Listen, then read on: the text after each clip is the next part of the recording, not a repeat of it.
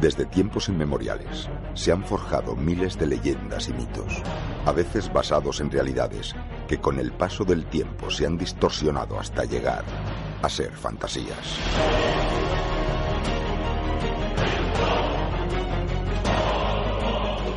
Pero estas fantasías son de vital importancia para comprender la historia y cultura de cada civilización. Son su alma. En un viaje donde la realidad se confunde con el mito y el mito con la realidad. Y lo que está a punto de comenzar es su historia. Más allá de la historia, con Cristóbal Martínez.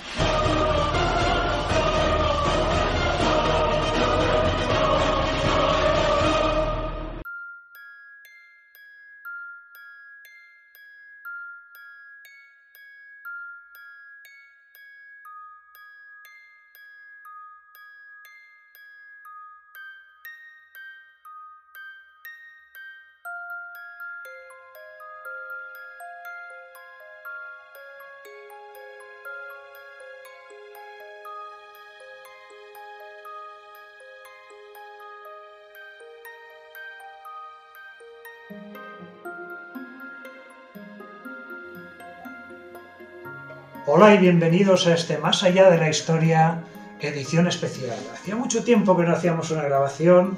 Soy Cristóbal Martínez, esto es Más allá de la historia y estoy, como no, con nuestro gran alquimista Luis Silva. Luis, ¿qué tal? ¿Cómo estás, Cristóbal? hacía mucho tiempo, ¿eh? Que no... Sí, hacía tiempo que no nos veíamos, vamos, ni, ni, ahora como nos vemos, ¿no? Por, la, por las cámaras, hacía meses que no nos... o años ya, igual, que no un trato personal no hace tiempo, ¿eh? que no tenemos. No recuerdo la última vez, pero hace ya, hace tiempo. Y creo que valía la pena hoy que se celebran los 100 años del descubrimiento de, la tumba de Tutankamón a manos del arquero Howard Carter. Bueno, en realidad fue el primer escalón lo que se descubrió, ¿vale? Que eso le dio muchas pistas a Howard Carter de qué se podía encontrar. Una tumba. Una tumba, Luis, que no sé si sabes que Howard Carter 1922, con Lord Carnarvon, que bueno, ya sabemos que este inglés lo que, lo que hizo que fue pagar, digamos, el, mecenas. el mecenas, pagar para descubrir cosas. Y Howard Carter descubrió años antes, descubrió una pieza de cerámica donde ponía un nombre, Tutankamón. Claro, Nadie sabía muy bien este nombre de dónde venía, ni, ni se había descubierto su tumba, ni su momia, absolutamente nada. Y era un faraón realmente que había pasado desapercibido en la historia.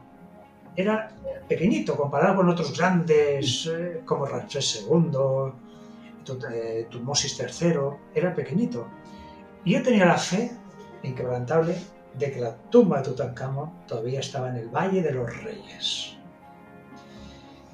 Y es curioso como eh, tú de esto seguramente sabrás mucho también del tema de, la alquimia, porque un año antes Lord Carnarvon le dijo, mira, eh, este es tu último año de excavación, ya no vas a excavar nunca más.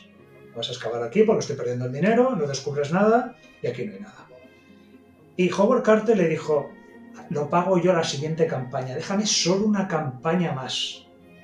Él estaba seguro de insistir y de encontrar la tumba. Llevan cuatro días de excavación, Luis.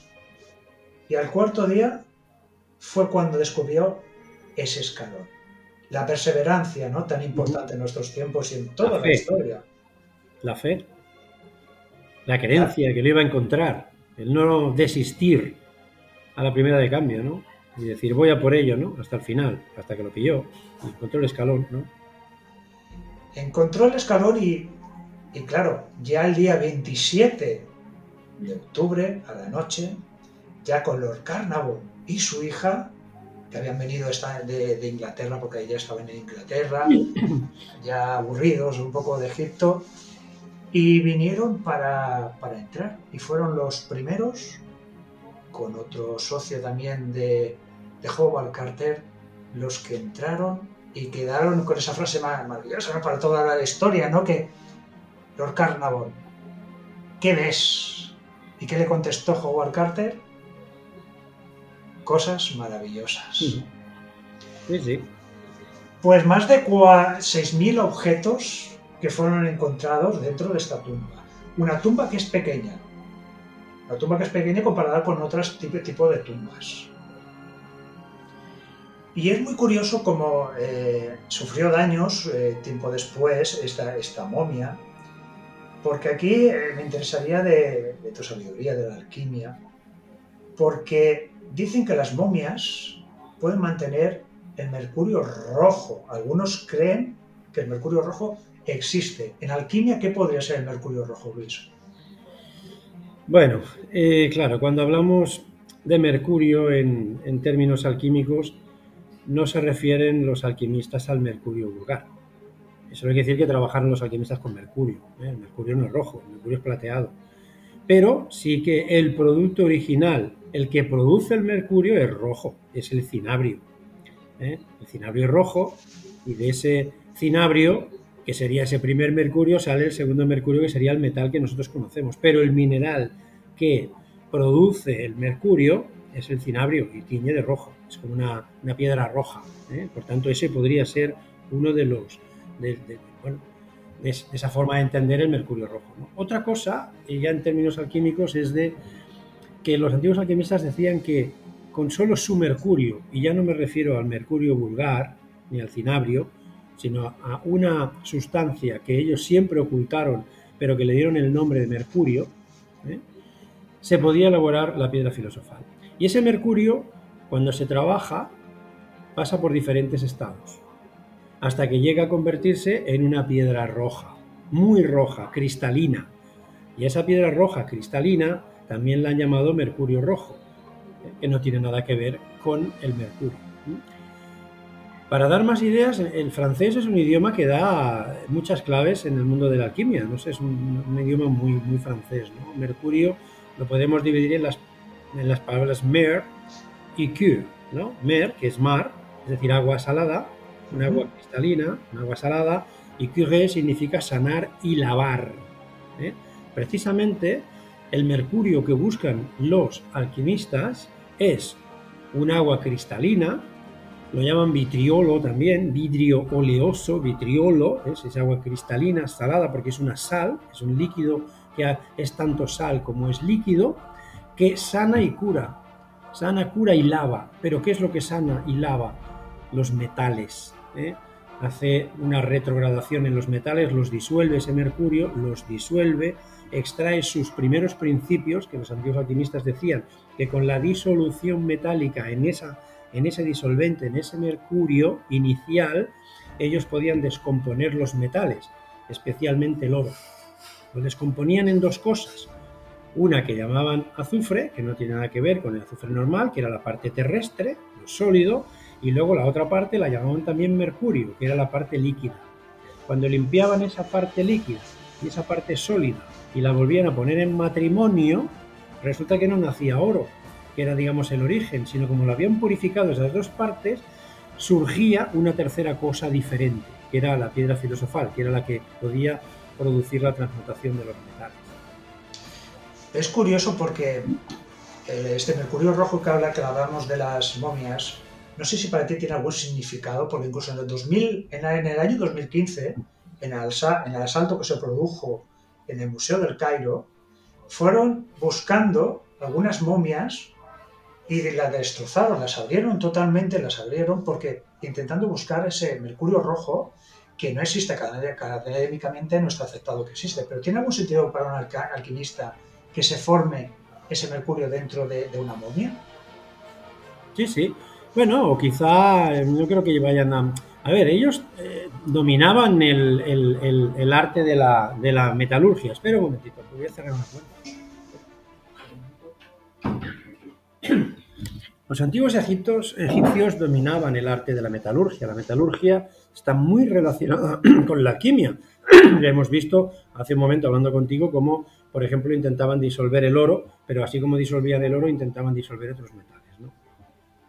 Ellos eran unos expertos metalúrgicos, como se ha visto en muchas joyas y se ha visto en muchos trabajos que, han salido y se han ido descubriendo. Dominaban el arte de la orfebrería y dominaban hasta la extracción de, tinturas, de tintes, de determinadas piedras, de determinados minerales, para pintar. ¿eh? O sea, es decir, eran unos, unos, muy buenos alquimistas iniciales en su momento, ¿no? Que pudieron, eh, no sé ahora mismo si ellos trabajaron con el mercurio o no, pero sí que, por ejemplo, en otras civilizaciones, como en esas pirámides eh, en Perú, en México, etcétera, han descubierto que, o en China, se supone, se supone, ¿no? Pues casi que se ha confirmado, ¿no? Esas, esa gran pirámide de ese, de ese antiguo rey, ¿no? Pues que se trabajaba con mercurio, porque han encontrado mercurio y bolas de mercurio en, esos, en esos enterramientos, en esas pirámides. ¿no? Por tanto, el trabajo con el mercurio, si se trabajaba en América, si se trabajaba en China, pues en una civilización tan antigua como la egipcia, pues seguramente también se trabajaba, ¿sabes? Entonces, bueno, eh, la metalurgia era algo, mm, fíjate, por ejemplo, me, está viniendo a la mente este, esta daga, ya que hablas de Tutankamón, ¿no? Esa famosa daga un camón que es de hierro, pero que dicen que era extraterrestre. ¿Por qué? Porque, porque era de, un, de hierro de meteorito. Es decir, eh, es un hierro que no es como el hierro que nosotros tenemos, es mucho más puro. Entonces, a partir de ahí, fíjate, ¿no? Supieron que seguramente no lo hicieron los egipcios porque parece que fue un regalo que, que llegó a Tutankamón. Del reino de Mitanni. parece ser el reino de Mitanni, la actual eh, zona de Siria, eh, y parece ser, nada, son investigaciones de, los últimos meses. Y esas investigaciones, y parece ser que sí, fue un regalo al abuelo de Tutankamón. Precisamente abuelo de Tutankamón. Y este, esta daga fue enterrada con el propio Tutankamón, que lo descubrió Howard Carter, esta, esta daga. Y es muy curioso como sí que trabajaban de alguna forma toda esa zona de, de Mitani, de la zona de actual Turquía, Siria, Egipto, trabajaban los, metales quizás mejor de lo que nos pensamos. ¿Qué, decir, por ejemplo, del oro? ¿Cómo trabajaban el oro? La máscara de Tutankamón, que después hablaremos si es de Tutankamón o no, que también hay muchos enigmas. ¿Cómo lo trabajaban? Entonces, claro, a mí lo que me cuesta sí que son creencias, pero que en pleno año 2015 asaltaran en busca en el Museo del Cairo, por mucho que, que, digan que fue una cosa, no, fue una cosa preparada, salían a lo que iban lo que pasa es que apagaron las luces. Claro, cuando se apagan las luces, pues ¿qué haces? Pues coges lo que, primero que pilla. Pero iban, según parece, por este mercurio rojo. Y seguramente por un encargo de alguien que conoce pues la importancia de este, presuntamente, este mercurio rojo. Los académicos actualmente dicen que nunca, que eso no, que eso no existe. Pero yo te he visto a ti eh, cosas y nos has contado y hemos visto con nuestros propios ojos que sí que podría existir algún tipo, llámalo mercurio rojo, llámale eh, algo, ¿no? Que has podido trabajar. Bueno, dice la tradición que eh, el arte de la alquimia en, el antiguo Egipto se pasaba eh, de sacerdotes iniciados a sacerdotes iniciados, ¿no? Había una transmisión, una tradición, pero que también se le comunicaba o se le daba parte de ese secreto a los faraones. Por tanto, ya los sucesores. Pudiera ser que los sacerdotes egipcios desde la antigüedad hubieran sido capaces de fabricar o elaborar la piedra filosofal que es roja, ¿eh? y que ahí hubiera restos de lo que sería ese polvo de transmutación, que es un polvo rojo, ¿eh? un polvo azafranado, un polvo rojo, que podría ser llamado también mercurio rojo, ¿vale? Es decir, quién sabe, a lo mejor lo que buscaban era eso y comprobar si eso realmente mm, puede provocar una transmutación metálica, no sé qué decirte. Pero vistas de lo que me estás explicando, eh, si lo tenía el faraón, tenía que tener su valor, Faraón tenía las cosas que consideraba valiosas, ¿no? Comida que consideraba valiosa, los, el ajuar que consideraba valiosa y otras cosas pues, que a lo mejor no consideró valiosas no las quería en su tumba, ¿verdad? Pero lo que sí que se consideraba valioso, eso sí que formaba parte de su tumba y lo que era suyo, ¿no? Fíjate, la daga, por ejemplo, ¿sabes la temperatura que se necesita, ¿no? Para, para fundir un hierro pues de meteorítico, pues unas altas temperaturas, no, sé decirte, pero igual superamos los mil grados. Los mil grados superamos, sí. Mil, grados, ¿eh? a base de, darle al fuelle, ¿no? igual necesitan algún producto como fundente, ¿no? O sales como el tártaro que aumentan la temperatura de la fusión. para conseguir esas altas temperaturas. Ellos no tenían los altos hornos que tenemos nosotros hoy en día. ¿eh? Trabajaban supongo con el carbón, ¿eh? con el aire, sabían que dándole aire ahí al fuego el fuego se aumentaba, pero también conocían esos fundentes, como por ejemplo el tártaro, que cuando lo echabas provocaba un aumento de temperatura, a lo mejor de 200 grados más. Y entonces a lo mejor era lo que necesitaban para conseguir ¿eh? esa fundición.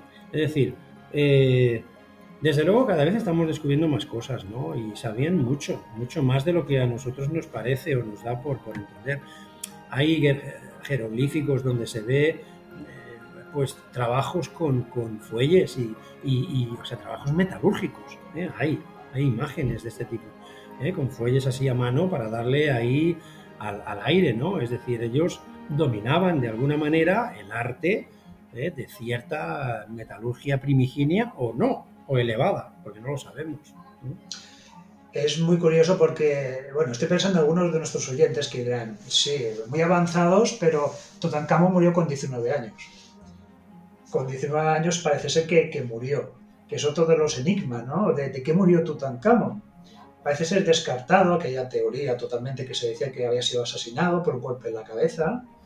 Recientes estudios eh, ya desde el 2005, año 2005, apuntan que lo que tenía en la cabeza, justamente hacer una tomografía, la pudieron hacer, esa tomografía apunta que es simplemente eh, cosas de la momificación, algunos productos de la, de la momificación, que no se había dado un golpe en la cabeza ni nada de eso. Sí que es verdad que había tenido malaria, por ejemplo, y que uno de sus huesos de la pierna también estaba, eh, se había roto justo antes de morir.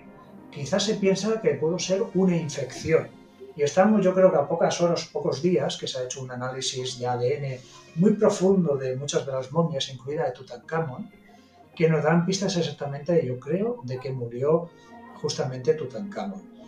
Pero claro, es que estamos hablando de un, de un ser, de una persona, que también tiene la cabeza un poco alargada, si se, ve las fotografías, igual que Nefertiti, por ejemplo, que no tiene nada que ver con alargamiento de, de, las cabezas que hay, había en otras civilizaciones, por ejemplo en la zona de Serbia, que es conocida, en alguna de Sudamérica también, que son culturalmente intentan alargar las cabezas.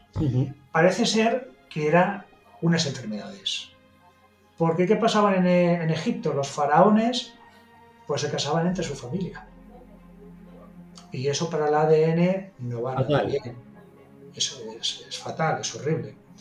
Entonces, claro, la debilidad que tenía en este caso el ADN de Tutankamón es claro y, patente. Por muchas piedras filosofar, mucho, por muchos adelantos que tuvieran, era imposible curar a una persona. Y eso que superó la malaria, eso lo sabemos, superó la malaria. Es la primera persona estudiada que pasó la malaria y la superó, la malaria, que, que sepamos, esta enfermedad. Porque bueno, otro de los grandes monstruos de la historia es el mosquito. ¿El mosquito cuántas vidas se ha llevado? Muchas. ¿Cuántos grandes monarcas? Ahora se me ocurre, por ejemplo, que Carlos V, el emperador Carlos V, también murió justamente por culpa de una picadura de, de un mosquito. Es realmente un animal que prosperaba mucho en el río Nilo, ya sabemos en el río Nilo, que por eso se pintaban también los ojos, de alguna forma, para ahuyentarle, ahuyentar de alguna forma a estos seres eh, mortales. Es hoy día y la que nos hacen pasar también estos mosquitos, ¿no? En el primer mundo, en Occidente, imagínate hoy día incluso también en el tercer mundo, ¿no? En África o, o en Asia. Te quería también, eh, bueno, comentar, ¿tú qué opinas de la maldición de Tutankamón, Luis? Que seguro que has leído mucho de ello. Bueno, eh, a ver, yo, ¿cómo decirte? Sí que se sabe que ellos intentaban darle vida a las piedras ¿eh? y a las estatuas y les hacían conjuros, les hacían magia, ¿no? Y hechizos y esas cosas, ¿no? Ellos incluso dentro eh, llegaban a tener como agujeritos en las estatuas y ponían determinadas cosas dentro que luego tapaban, ¿no? Utilizaban la fuerza de la palabra los sacerdotes para impregnar de energía ¿eh?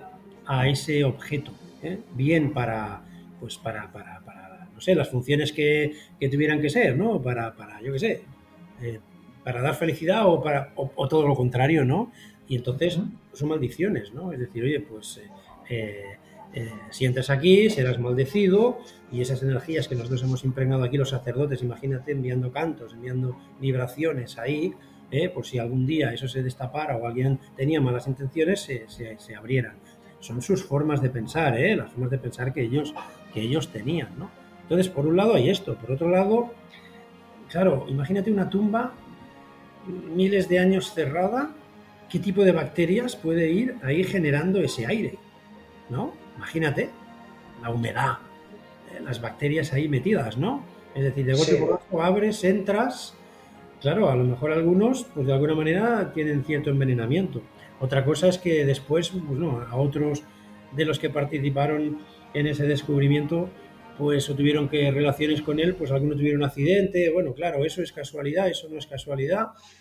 Hombre, es que te puedo decir que los antiguos egipcios, los sacerdotes mm, impregnaban de fuerza las estatuas ¿eh? y ponían incluso a veces dentro de las estatuas objetos y cosas que ellos consideraban de poder. ¿eh? Sí que es cierto que justamente en el mes de abril del año 1923 murió Lord Carnarvon. Eh, parece ser que le picó un mosquito, otra vez hablamos de estos, de estos monstruos, ¿no? Le picó un mosquito, fue a afeitarse y entonces eh, de alguna manera se, infectó totalmente. Y se dice que cuando él murió en el hotel que estaba, esa misma noche se apagaron todas las luces del Cairo. Fue un apagón general de todo el Cairo, de la maldición. Poco tiempo después eh, fueron muriendo poco a poco distintas personas. Sí que es verdad que había un hongo, parece ser que, un hongo, lo que estamos hablando de ese hongo, que muchos respiraron y le afectó de una forma o de otra. Aunque Howard Carter murió en 1939 de un, linfoma. Con lo cual, más que Howard Carter, que estuvo 10 años de, su vida eh, clasificando todos los objetos y descubriéndolo, más que respirar el hongo no lo haría. Cierto es, y ahora no, no nos pongamos aquí, vamos a beber, pero que era, decían que era alcohólico no sé si eso de alguna forma le protegió ante el hongo o no. Bueno, ahí está, ¿no? Pero es más o menos, aún se cree en eso del mal de ojo, ¿no? Pues de alguna manera eh, lo de los sacerdotes sería a lo grande, ¿no? Establecer eh, ese tipo de mensajes, ¿no? Yo recuerdo aquí en, en, Mataró, donde, donde yo vivía de soltero, ¿no? Allí se descubrió pues la casa de un patricio, la conocerás, ¿no? El Clos Arqueológico de Mataró, ¿no? Y entonces allí pues se, se descubrió una, una tinaja, ¿no? Y estamos hablando del tiempo de los romanos, ¿no? Y se sabe lo que, lo que contenía esa tinaja, ¿eh? ese, barrilito de, de, barro, por decirlo de alguna manera. ¿Sabes por qué? Porque había una inscripción ¿eh? que se mandó traducir y ¿sabes qué ponía? Ponía, si me robas te mataré. No, es decir, fíjate, ¿no? Ya te está dando un, una, un mensaje fuerza, ¿eh? Que se supone que a lo mejor sería pues eh, en el momento que estaban en vida esos, ese patricio, ¿no? Esos patricios, ¿no? Pero que los egipcios solo podían trasladar incluso después de la muerte, ¿no? Es decir, oye, ese mensaje, si me robas te mataré, si me robas tendrás una desgracia, si, ¿sabes qué quiero decir? Si me profanas, que caigan todas las maldiciones sobre ti. ¿Por qué se producía eso también? Porque sabes que había profanaciones de tumbas en Egipto, pero a, por supuesto, a mansalva, ¿no? Y entonces, de alguna manera, los sacerdotes también enviaban, eran personas muy consideradas en Egipto, se enviaban este tipo de mensajes para dar miedo, ¿no? Para decir, oye, oye, que me va a pasar algo si realmente profano la tumba del faraón. Fíjate si habían, robos, no, fíjate si habían robos, que es la única tumba que nos ha llegado medianamente, que por cierto no está, está intacta, pero sí que entraron dos veces ladrones e intentaron robar la tumba de Tutankamón. Ya justamente años después de cuando lo enterraron a él, parece ser, seguramente los guardias les pillarían a los ladrones, de alguna forma les pillarían intentando robar, y por eso estaba la sala tan desordenada, de, alguna forma, como, como nos dicen. Y luego quedó oculta porque fueron a hacer otra tumba de otro faraón, y los cascotes pues cayeron abajo y se, y se tapó, y se tapó parece ser para siempre hasta nuestros días. Y que por cierto, dicen ¿no? Hubo una investigación de unos españoles que estuvieron haciendo allí fotografías de alta resolución que puede haber una puerta más que acceda a otro departamento en la tumba de Tutankamón. Sí, aparte de, O sea que de, de esta, de tema esta también- empresa, sí, de esta empresa española fue justamente un arqueólogo que es eh, Nicholas Reeves de la Universidad de, de Arizona que ya dijo desde hace ya bastantes años que a él no le cuadran muchas cosas y que parece ser que detrás de una de las paredes de Tutankamón él cree que está la tumba de Nefertiti. De alguna forma la tumba de Nefertiti. Es cierto que la tumba de Tutankamón hay muchas cosas que no cuadran. Hay alguna escena que es de la abertura de, de la boca, que es eh, lo que estamos diciendo, ¿no? Una invocación de alguna forma, la abertura de, de la boca, que los libros nos dicen que es Tutankamón, muerto ya con los vendajes, etcétera, y luego el, fa- el faraón, que sería Ay, el sucesor, ¿no? Que le abre la boca, ¿para qué? Para que el más allá recupere los sentidos este, de esta tradición. Pero es muy curioso como el, el muerto, digámoslo así, el muerto es, es anciano, tiene arrugas. Tutankamón murió con 19 años. Ujú. Ay, en cambio, Ay se le ve totalmente mucho más joven. Arqueólogos como Reeves nos dicen que seguramente que es posible que el muerto sea Nefertiti y el que está haciendo la operación de la abertura de boca, esta operación, sea el faraón Tutankamón. Y que esta cámara en realidad estaba preparada para Nefertiti. Claro, eh, luego gente como otra arqueóloga, Joan, eh, también de la Universidad de, de York, también nos dice que la cámara mortuaria, la cámara famosa que todo el mundo la, la ve y la conoce de oro, pertenece a Nefertiti. ¿Y por qué lo, lo dice y lo apoya esto? Porque parece ser por los agujeros en las orejas, porque los niños en Egipto sí que llevaban pendientes, pero cuando eran adultos ya no llevaban pendientes. En cambio, la máscara mortuaria sí que llevan estos agujeros, que he podido estar y verla directamente, sí que llevan estos agujeros. Y en la parte de atrás sí que parece que con resolución grande se puede leer incluso el nombre de Nefertiti. Es decir, que hay mucho detrás de esto. ¿Qué, qué pasa? ¿Conoces a Zaza y Hawass? El gran arqueólogo. El famoso egiptólogo, sí. Pues a la arqueóloga Joana, que estamos hablando de esta de York, lo la echó para, para siempre de las excavaciones arqueológicas de Egipto, por hacer, por decir estas cosas. Él dice que no siguió el protocolo, la arqueóloga, que no siguió el protocolo, que no había informado primero a las autoridades egipcias, que primero había divulgado las cosas.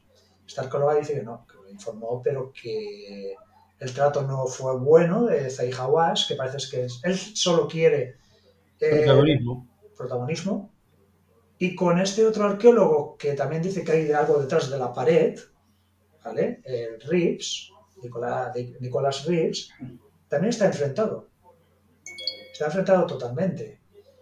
Y yo qué quieres que te diga, Luis, ahora que estamos aquí con nuestros oyentes y estamos todos, Zahi Hawass solo quiere protagonismo. Se siente como el faraón de Egipto actual.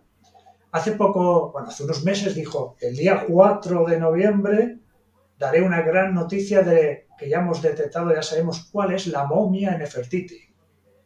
Vale, pues antes de ayer creo que fue, dijo que no era posible, que el estudio de ADN se ha retrasado y que no era posible. Bueno. En fin. Eh, bueno, eh, Tutankamón murió muy joven, como tú dices, a los 19 años. Seguramente se hizo su tumba, como decimos en Cataluña, correcuita, ¿no? Deprisa y corriendo. ¿Vale? Sí. ¿Y dónde lo metemos? ¿Dónde lo metemos, no? Porque se nos ha muerto. Entonces, a partir de ahí, mm, hasta parece que las pinturas y todo ha sido todo poco trabajado. ¿eh? Las pinturas de la tumba, en definitiva, ¿no? En relación con otras tumbas realmente que se ven trabajadas, ¿no? Es posible, quién sabe, que solo sea una parte de esa tumba o que fuera, quién sabe, la tumba de Nefertiti y lo que falta ahí detrás es lo que falta por descubrir, ¿no? Una tumba pequeña, mm, a un faraón se las tumbas solían ser más grandes, la- esa, vamos, la muerte sobreviene rápido a un chaval de 19 años y no hay, hay que ir deprisa y corriendo para preparar una tumba.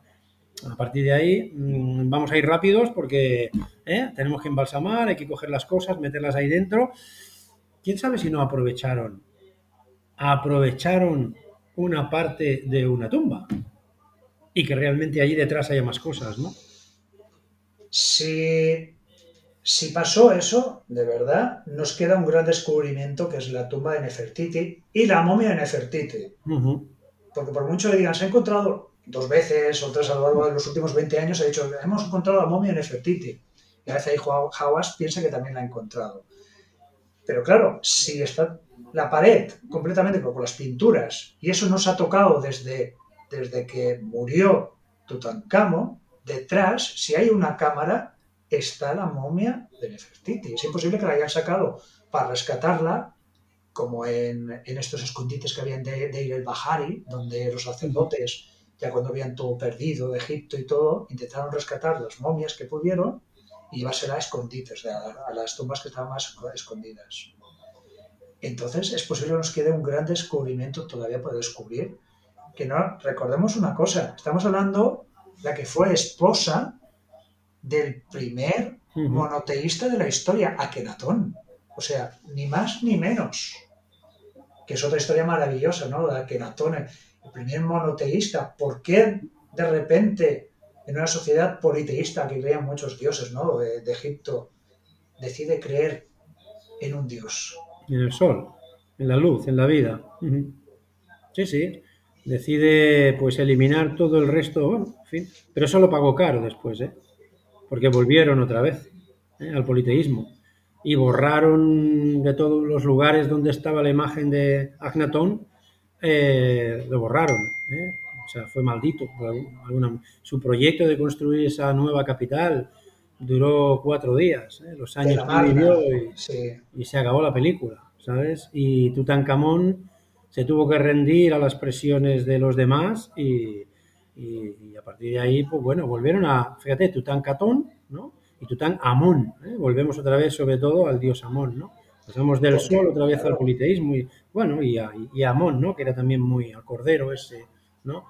En fin, la cabeza de cordero, ¿no? Que tiene mucha relación con la alquimia también, pero bueno, en fin, son procesos que pasa la historia, ¿no? Y, no, no, ha pasado como uno de los grandes eh, faraones a nivel dentro del mundo de lo que serían los pueblos egipcios, ¿no? Porque, cuando construyó la ciudad murió muchísima gente, cuando se construyó esa ciudad estaban mal alimentados los trabajadores, o sea que independientemente de, de que sí instaura ese monoteísmo, ¿no? Y eso sí que es lo que realmente lo hace resaltar ¿no? en, la historia, también es cierto que hay sus partes oscuras. Y muy curioso lo que tú decías, esa cabeza alargada, ¿no? Y qué curioso que esa cabeza alargada esté en muchísimas civilizaciones, porque no solo la tenemos en África, o la tenemos en Europa, o la tenemos en Oriente, ¿no? ¿Y por qué se hacía eso? ¿Por qué se hacía? ¿Por qué se chafaban los cráneos de los pequeños?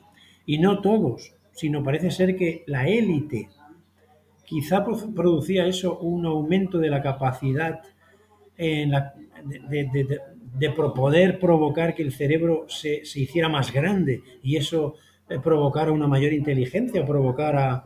Hay algunos estudios muy interesantes, no sé si, has visto alguno de ellos, ¿no? pero dicen que, este tipo de gente, primero, no a todo el mundo se le, se le alargaba la cabeza, sino solamente a unos privilegiados y que eran considerados pues especiales, ¿eh? que tenían quizá una inteligencia superior y que cuando esto eh, Mm, es curioso, eh, eh, mm, enfermaban de una determinada enfermedad, pudiera ser relacionada con mosquitos o una malaria o algo así, producía que el rostro se volviera como serpentino, ¿no? Y entonces eso se puede hilar con todas esas imágenes de adoraciones a como a algo serpentino, ¿sabes qué quiero decir? Sí. Eh, queda mucho por investigar, ¿no? Pero es muy interesante esto de que eso de los cráneos alargados no es de una civilización. Eso está extendido en todo el mundo. Y estamos hablando de igual 2.000 años atrás, pero es que a lo mejor 700 o 800 años atrás se han descubierto eh, pues necrópolis en Europa donde había eh, también cráneos alargados, que habían venido de algún sitio y que...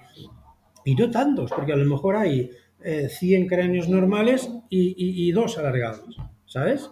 Entonces, algo hay especial ahí, porque no son todos alargados, ¿no? Sí, pero no eran extraterrestres, Luis. No, de extraterrestres nada. No, porque hay mucha gente que, lo, incluso lo piensa. No, ¿eh? no, estamos hablando de que el cerebro de un niño pequeño, cuando tú, claro, lo... lo es, la cabeza es amoldable, se puede amoldar. Y Sí, provocas sí. que la cabeza, pues, eh, pues se forme de otra manera.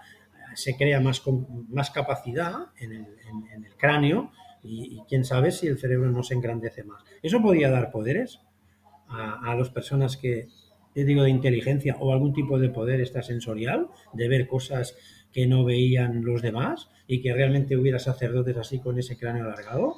También de casta, Luis, de casta. Es como una señalar que están por encima de alguna forma de los demás. Claro, pero ¿y si realmente además es por, por algo más? ¿Y si había alguna capacidad superior? ¿Y si había una inteligencia superior? ¿O era capaz de tener experiencias, no sé, extrapercepcionales, ¿no? Más allá de la percepción normal. ¿Sabes qué quiero decir? Es decir, mm, eran, podían ser considerados mediums, monjes, sacerdotes. ¿eh? Los faraones muchas veces eran considerados sacerdotes también. Sí, claro. sacerdote del, del culto de Amón o Claro, eran, eran los faraones, sí, sí. Claro, por tanto, era porque tenían algún tipo de capacidad especial que no tenía el resto de los seres humanos y que eso solo era destinado a, a- a- a una casta concreta, como dices tú. Porque si era una casta concreta, se tenía que distinguir por algo. O porque mandaban, o porque eran sacerdotes, o... Y no precisamente creo yo que fueran porque mandaran, porque los que iban de soldados no parece, ni los generales parece que tuvieran en su momento esa cabeza larga. Más bien parece algo destinado a un tipo de sacerdocio, a un tipo de iniciación concreta, a la selección de un chaval o de un jovencito, de un bebé, para que tenga ese cráneo alargado. ¿Sabes? Por tanto, Sí, sí. lo que me sorprende a mí es que esté en todo el mundo. Eso es lo que me sorprende. Es decir, estamos hablando de 2.000, 3.000 años atrás y ya existía eso, y existía prácticamente en todo el mundo. ¿Y cómo se conocía esa tradición de hacer eso? Sudamérica, a ver, en teoría en Egipto esa tradición no se estilaba. Así que es verdad que se ha considerado que quizás eh, la familia de Akenatón, Tutankamón, incluso Nefertiti, sobre todo Nefertiti, venían de la parte de Mitanni, que aquí sí que se estilaba ese alargamiento de, de las cabezas de alguna forma. Pero lo que tú dices es muy curioso que geográficamente tan, puntos tan lejanos como Sudamérica, eh, Turquía, Serbia, ¿cómo es posible? ¿Por qué ocurre eso? Claro, había algún tipo de conexión. ¿Por qué existen pirámides en todo el mundo? Claro, claro. ¿Vale? Qué curioso. La forma de construir una pirámide la tienes en Oriente, la tienes en, en el Mediterráneo. eh, ¿En China? la tienes- es que la tienes en todos los sitios. Las tienes en Sí, sí, Europa, más grandes sí. o más pequeñas. Entonces, ¿por qué se construyen pirámides? ¿Vale? ¿Y, y qué pasa? ¿Qué, qué- quién, quién enseñó a hacerlo? Pues, o, o- o el mundo entonces se comunicaba de una manera pues, que no conocemos hoy, ¿eh? porque la, la glaciación pues, provocó algo que, que rompió los continentes y, y de alguna manera antes, pues no sé, hubo, con, no sé, hubo gente que, que llegó a, no sé, a ver esas, esas cosas y las traspasó después a sus lugares de origen, de origen, etcétera, ¿no? Es, es, no sé, tú, por ejemplo, has estado en, en el monasterio de, de Santa María de Ripoll, ¿recuerdas, no? Sí, entonces había una de las imágenes que era claramente oriental. Uno de los Sí. grabados es un personaje que es oriental sí. y que parecía ser un, un sabio, ¿no? Por la forma en la que estaba esculpido. ¿Qué pasa? Que pudo haber conexiones, alguien de Oriente vino. Antes se, vi- se viajaba, se viajaba mucho en aquella época. Se iba a buscar el conocimiento, se iba a los lugares donde estaba el conocimiento. ¿eh? Y se viajaba. Entonces, se hacía eso en la antigüedad también y la gente pues aprendía técnicas de construcción y las pasaba luego al cabo de, a lo mejor uno se iba 10 años y tardaba 20 años en regresar a su casa en el viaje, vete a saber, y, se, y, vol- y llevaba los conocimientos de la construcción. Es que no sé. Claro. Luis, ¿dónde se iban todos los, la mayoría de filósofos griegos? Claro, sí, de viaje. Claro, Egipto, Egipto, sí, sí. claro, sí, sí, iban a Egipto, ¿eh? se iban a Persia, Irán, ¿no? Iban allí donde estaba el conocimiento, ¿sabes? El conocimiento de, de- heredado de, Me- de Mesopotamia, donde estaba... Claro, decíamos que era la cuna de la civilización, pero claro, ahora estamos descubriendo cosas que son tan antiguas o más antiguas que Mesopotamia. ¿Cómo se llama eso? Goblepli Tepe o no sé cómo se llama, por ejemplo, ¿no? Eh, Sí, sí. Que, que- que son un- unos templos, pues oye, que tienen igual 10 o 12 mil años ¿no? de antigüedad. Entonces, bueno, ya sabíamos construir eso en esas épocas. ¿Eh? y esculpir la piedra de esa manera. Entonces no éramos tan nómadas como decíamos, ¿no? No éramos tan cazadores y recolectores. O íbamos allí expresamente a hacer algo, porque ¿para qué construíamos nosotros eso? Que no hablo de extraterrestres ni nada, eso lo hemos construido nosotros. ¿Pero por qué? ¿Con qué objetivo? ¿Con qué finalidad? ¿Qué pretendían, no? Y claro, esto está aquí y hay formas, hasta incluso escrituras, hasta nosotros tenemos aquí en España escrituras que podrían ser tan, tan antiguas como, como las de ¿eh? la escritura cuneiforme, que se ha investigado muy poco de todo eso. ¿Sabes? Sí, en la parte de Andalucía parece ser que se han salido algún tipo de escritura eh, muy antigua. Claro. Entonces, claro, ¿qué, trasciende? La que conocemos, la cuna de la civilización, que de hecho sí que es verdad que hay una parte muy importante de, cuna de civilización en Mesopotamia, porque, porque hemos heredado de ahí muchísimas cosas, comercio, relaciones hasta matrimoniales, eh, hasta los diez mandamientos eh, son de allí, eh, tienen su origen allí, hasta la leyenda de, del diluvio parece que tiene su origen allí, y todo eso son copias. Claro. ¿Vale? Es decir, a ver, en el libro de, de, los muertos egipcios están casi los diez mandamientos, si los pillas más o menos, con variantes, pero están ahí, o sea que eso ha sido un traslado. Eso ha sido un traslado. Isis y Horus, por ejemplo, la, diosa Isis con el niño Horus en el pecho. ¿Cuántas veces hemos visto esa imagen actualmente en el cristianismo con la Virgen María y el niño Jesús? Es heredado. Eh, exacto. Es heredado, como las fiestas, también lo sabes, ¿no? Sí, sí. Todos, eh, las fiestas solares, las fiestas nulares, los equinoccios, entonces, no podemos descartar que hayan unas civilizaciones con más conocimiento de lo que nos pensamos anteriores a estas que estamos que conocemos, como Egipto o Mesopotamia. Lo que sí que podemos descartar, y aquí lo vamos a hacer, son los extraterrestres. ¿Qué, dicen extraterrestres? Voy a comentar una cosa rápidamente, y con esto ya, si quieres, vamos acabando la conversación, que se encontraron en la tumba dos fetos, ¿vale? Dos hijas, en este caso Tutankamón, con, unas formas, claro, las pobres, pues una forma extraña, parecían extraterrestres. Y hacia primeros del año, dos, sobre 2000, 2000 y algo, se creó una historia, una historia que todavía no estaba tan desarrollada Internet, pero ya estaba Internet, porque yo tenía Internet entonces todavía, Luis, y se desarrolló una historia que eran en realidad extraterrestres, que Israel, la Fuerza Aérea de Israel, de Israel lo habían dejado al lado de las pirámides, que se había chocado un platillo volante al lado de las pirámides, y habían cogido la tecnología de Israel de los platillos volantes y se habían dejado estos dos cuerpos humanoides, en teoría, en las pirámides.